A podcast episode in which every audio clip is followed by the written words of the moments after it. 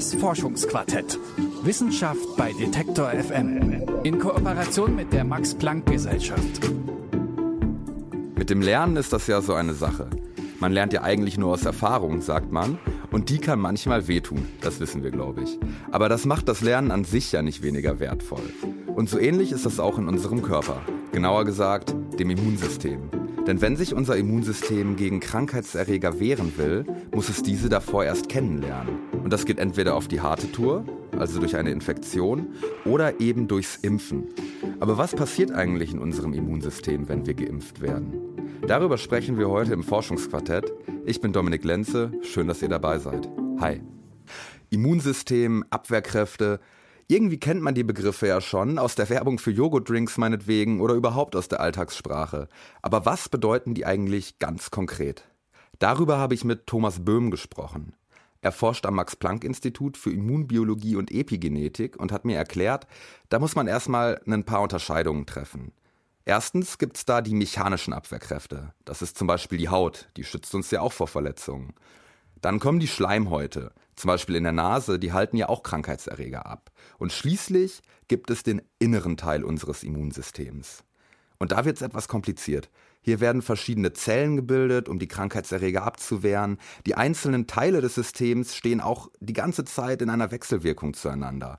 Es ist also ein ziemlich komplexes System. Deshalb habe ich Thomas Böhm gefragt, wie kann ich mir das denn ganz konkret vorstellen? Also ich fahre jetzt mit der U-Bahn, jemand niest mich versehentlich an, die Krankheitserreger gelangen dann über die Nasenschleimhäute irgendwie doch in den Körper und dann beginnt das Immunsystem in Aktion zu drehen. Der eine Prozess, von dem viel die Rede ist, wenn man äh, das Radio dieser Tage hört, sind Antikörper, die dann versuchen, dieses Virus zu neutralisieren. Das kann man sich so vorstellen, als ob das Virus einfach mit einem Handschuh überzogen wird und dann blockiert der Handschuh diese Andockstellen, sodass das Virus nicht mehr an die Zelle andocken kann und auch in die Zelle nicht mehr eindringen. Und es gibt sogenannte Killerzellen, die werden nämlich darauf angesetzt, die infizierten Zellen zu zerstören. Das heißt also, es gibt sowohl Antikörper, die also löslich sind und im Blut rumschwimmen und in den Körperflüssigkeiten, und dann eben diese Killerzellen, die ganz gezielt an die infizierte Region oder Stelle im Organismus herangeführt werden und diese befallenen Zellen zerstören. Und wie genau der Körper dann auf einen konkreten Erreger reagiert, das muss der ja erst lernen. Also entweder durch eine echte Infektion oder eben durch die Impfung. Aber wodurch unterscheidet sich denn der Impfstoff von einem echten Erreger? Normalerweise ist es ja so, das ist das, was man als Kinderkrankheiten bezeichnet. Bevor man Impfungen dagegen hatte, sind die Kinder an Masern erkrankt und das hat eine lebenslange Immunität hervorgerufen. Das heißt, einmal Masern und das war's dann, weil der Körper schon mal diese Erfahrung gemacht hat und das Virus beim zweiten Mal ganz schnell äh, um die Ecke bringen kann. Bei der Impfung versucht man das im Prinzip genauso. Nur muss die Information, die das Virus sozusagen in den Körper einschleppt, in einer Form dargeboten werden, die den Organismus nicht krank macht. Man kann zum Beispiel eine Virussuppe sozusagen herstellen und kann die ein bisschen abschwächen, indem man sie erhitzt oder mit Chemikalien behandelt. Dann können diese Viren sich nicht mehr vermehren. Man kann sie in den Körper einspritzen. Der Körper denkt, ah, da kommt das Virus, das Immunsystem reagiert darauf, bildet ein Gedächtnis für diese Sache, aber weil dieses Virus ja beschädigt ist, kann es zu keiner Krankheit kommen. Das Immunsystem aber hat diese erste Exposition schon gehabt. Dann gibt es die, eine Varianteform, dass man Erreger nimmt, die sich zwar vermehren können, aber nur so schwach vermehren können, dass das Immunsystem so schnell reagiert, dass die Krankheit nicht richtig ausbrechen kann. Dann hat man sozusagen eine ganz milde Form der Erkrankung. Und dann kann man, und das ist das, was jetzt bei den, bei den Corona-Impfungen hervorgenommen wird, man nimmt nur Teile dieser genetischen Information und spritzt dem Körper nur diese Teile der genetischen Information ein. Der Körper produziert dieses Virusprotein, aber das ist nur ein kleiner Teil. Das heißt, es kann kein äh, aktives Virus entstehen, sondern nur ein kleines Stückchen davon sozusagen. Das führt dann auch zur Reaktion des Immunsystems und wenn dann der lebendige Virus auftaucht, dann weiß das Immunsystem schon Bescheid und kann den sofort äh, vernichten. Wenn ich mir jetzt tatsächlich was eingefangen habe, meinetwegen eine Erkältung, dann spüre ich ja auch, wie mein Immunsystem reagiert. Also ich fange zum Beispiel an zu niesen. Wenn der Körper dann nach dem Impfen glaubt, er sei infiziert, wie reagiert denn dann das Immunsystem? Nehmen wir mal die Erkältungskrankheit. Der Körper versucht sich gegen diese Viren zu wehren, indem er eben Sekret bildet. Schleim. Das ist das, was wir als Schnupfen spüren. Weil dann wird die Nase geschwollen, weil da so viel Schleim gebildet wird. Wir müssen uns da und die Nase putzen und so weiter. Das ist, sagen wir mal, die lokale Reaktion. Dann gibt es die allgemeine Reaktion. Sobald also ein Erreger bekämpft werden muss, dann erhitzt sich der Körper. Das ist das, was wir als Fieber erkennen. Und wenn wir Fieber haben, ohne dass wir uns körperlich betätigen, dann fühlen wir uns angestrengt. Mit jedem Grad der Temperaturerhöhung, die durch diese Infektion ausgelöst wird, die das Immunsystem auch braucht, um sozusagen in Schwung zu kommen, braucht unser Stoffwechsel 10% mehr Umsatz. Also wir haben eine lokale Reaktion bei der Infektion und wir haben eine allgemeine Reaktion. Bei der Impfung ist normalerweise, jetzt wenn wir dieses Corona-Beispiel wieder nehmen, ist die lokale Reaktion natürlich nicht vorhanden zunächst mal, weil ja wir den Erreger nicht über die Nase zuführen, sondern wir spritzen das in den Muskel. Was natürlich im Muskel passiert ist, dass das Immunsystem denkt, ah ja, da ist jetzt eine Infektion und das Immunsystem kann zunächst mal nicht unterscheiden, ob das die Nasenschleimhaut ist oder eben der Muskel. Das heißt, oft kommt es dann an der Einstichstelle zu einer Schwellung, weil da die Immunzellen hinströmen, weil sie wissen ja, da ist irgendwas nicht in Ordnung, da müssen wir jetzt hingehen. Und wenn die Immunzellen dorthin gehen, dann schwillt das Gewebe an. Und das, wenn das Gewebe anschwillt, das ist wie beim Bluterguss, tut's weh. Das ist sozusagen die lokale Reaktion. Das ist einfach eine Schwellungsreaktion. Und dann gibt es natürlich die allgemeine Reaktion, die eben darauf hindeutet, dass das Immunsystem insgesamt in Schwung kommt. Normalerweise ist das bei der zweiten Impfung stärker, weil bei der ersten Impfung das Immunsystem sozusagen erst so langsam in Schwung kommt und trainiert wird. Wenn dann bei der zweiten Impfung, da ist die Reaktion normalerweise heftiger, sowohl am Ort als auch allgemein, sodass die Leute oft berichten, und so ist es natürlich auch, dass bei der zweiten Impfung sie dann Fieber haben, sie fühlen sich nicht gut. Aber normalerweise geht es bei der Impfung sehr viel schneller vorbei als bei der normalen Infektion. Hin und wieder berichten Leute ja auch von Beschwerden nach dem Impfen. Aber das sind dann, anders als vielleicht einige denken, gar nicht die Nebenwirkungen des Impfstoffs, sondern einfach nur die Reaktion unseres Immunsystems, richtig? Das stimmt.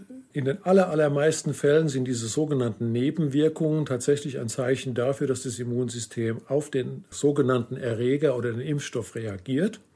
Es gibt natürlich auch, weil diese Impfstoffe ja in einer besonderen Form zubereitet werden müssen, gibt es manchmal allergische Reaktionen auf diese Zubereitungsform. Aber das kennen wir ja auch aus anderen Gründen. Das ist wie Nahrungsmittelallergie oder sonst irgendwas. Und das kann man aber relativ leicht bekämpfen, wenn das stattfindet. Deswegen müssen alle, die jetzt geimpft werden, ja noch ein paar Minuten, Viertelstunde oder halbe Stunde im Impfzentrum bleiben. Für die ganz, ganz seltenen Fälle, die dann eben solche äh, allergischen Nebenreaktionen zeigen, die kann man dann medikamentös ganz schnell beenden, sodass das also keinerlei Probleme hervorruft. Wie unser Körper Krankheitserreger abwehrt und aus dem Kontakt mit ihnen lernt, das ist ja schon ziemlich beeindruckend. Sie haben ja aber mal untersucht, welche Fehler es in diesem ansonsten dann doch so perfekten System gibt und wie man die beheben könnte. Was haben Sie da denn herausgefunden? Naja, also unser Immunsystem ist, wie Sie sagen, ein phänomenales System, das ja so gut wie immer funktioniert. Und weil es eben so viele Komponenten hat, die da zusammenwirken müssen, gibt es natürlich auch angeborene Defekte, die dann auch die Funktion des Immunsystems beeinträchtigen. Und das ist natürlich ein Hinweis darauf, dass man dann versuchen kann, diesen Patienten, die solche Fehlfunktionen haben, dann zu helfen. Das kann dadurch geschehen, dass man defekte Gene wieder in den Körper hineinbringt, in das blutbildende System zum Beispiel, oder aber, dass man das blutbildende System komplett auswechselt. Das ist das, was im Allgemeinen Knochenmarkstransplantation heißt. Da kann man also das nicht gesunde Immunsystem gegen ein gesundes eines anderen Menschen austauschen. Okay, der Gendefekt, der wird dann ja trotzdem weitergegeben an die Nachkommen. Und auch die lebenslange Lernerfahrung im Umgang mit dem Krankheitserreger, die lässt sich ja anders als bei herkömmlichem Wissen, wahrscheinlich nicht so einfach von einer Generation an die nächste weitergeben. Oder etwa doch? Ob äh, äh, Immunität an die nächste Generation weitergegeben kann, ist, lässt sich nicht ganz einfach beantworten mit Nein. Denn wir sind ja ähm, Säugetiere und Säugetiere äh, haben die Eigenschaft, dass sie äh, zumindest die Mutter und das Kind nach der Geburt in sehr enger Weise zusammenleben, weil das Kind ja zunächst mal von der Muttermilch ernährt wird. Und in der Muttermilch sind Antikörper vorhanden, die die Mutter gebildet hat, aufgrund ihrer Auseinandersetzung mit der Umgebung. Das heißt also mit allen möglichen Erregern, durch die die Mutter in ihrem Laufe ihres Lebens gegangen ist. Und das ist so ein sogenannter Netz, Netz, Nestschutzeffekt, ein sogenannter Nestschutzeffekt, der dazu führt, dass die Muttermilch Antikörper an das Kind überträgt. Und diese Antikörper bereiten sozusagen einen Schutzmantel über dieses Neugeborene aus, ohne dass das Neugeborene die Erreger, die die Mutter schon früher gesehen hat, tatsächlich sehen muss, um einen Impfschutz in Anführungsstrichen zu erlangen. Das heißt also, das Stillen und die Muttermilch führt zu einem solchen Schutzeffekt, der für das Kind ohne Auseinandersetzung mit dem eigentlichen Erreger stattfinden kann. Deswegen ist die, die, das Stillen und die Muttermilch, die dem Kind zugeführt wird, von absolut essentieller Bedeutung. Das ist also sozusagen ein gewisser generationenübertragender Effekt, der natürlich dann irgendwann mal abgelöst wird durch die Erfahrungen, wenn man das so will, die das Neugeborene mit Erregern aus der eigenen Umgebung macht. Das, diese Antikörper, die da übertragen werden, die halten sozusagen sozusagen nicht ewig in ihrer Funktion. Die werden dann irgendwann mal abgebaut, sodass das Kind dann seine eigenen Abwehrkräfte bilden muss. Aber in der ersten Phase ist eine solche, sagen wir mal, generationenüberschreitende Immunschutzwirkung vorhanden. Das ist das Besondere bei den Säugetieren.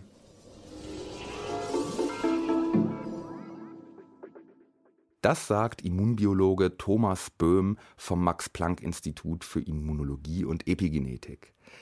Vielleicht fassen wir das nochmal zusammen. Also, das Immunsystem lernt durch Erfahrung. Und Impfungen verkürzen diesen Lernprozess und machen ihn auch einfacher und erträglicher. Der Körper bekommt ja schon vorab Informationen über einen möglichen Erreger und lernt dann daran, wie er mit dem umzugehen hat. Zum Beispiel, indem man eine schwächere und ungefährliche Version eines Virus injiziert. Oder manchmal reichen auch nur Teile des Erbguts, wie bei der Corona-Impfung. Wichtig ist jedenfalls, dass der Körper den Erreger kennenlernt und dann erfährt, wie man gegen ihn vorgeht. Wenn man sich nach dem Impfen etwas krank fühlt, ist das also nicht unbedingt schlecht.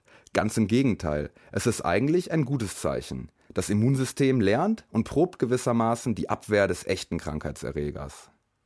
Und damit sind wir am Ende dieser Folge des Forschungsquartetts. Ihr könnt den Podcast auf unserer Website hören, auf Spotify und überall, wo es Podcasts gibt. Da könnt ihr uns auch gern abonnieren, das freut uns. Das Forschungsquartett.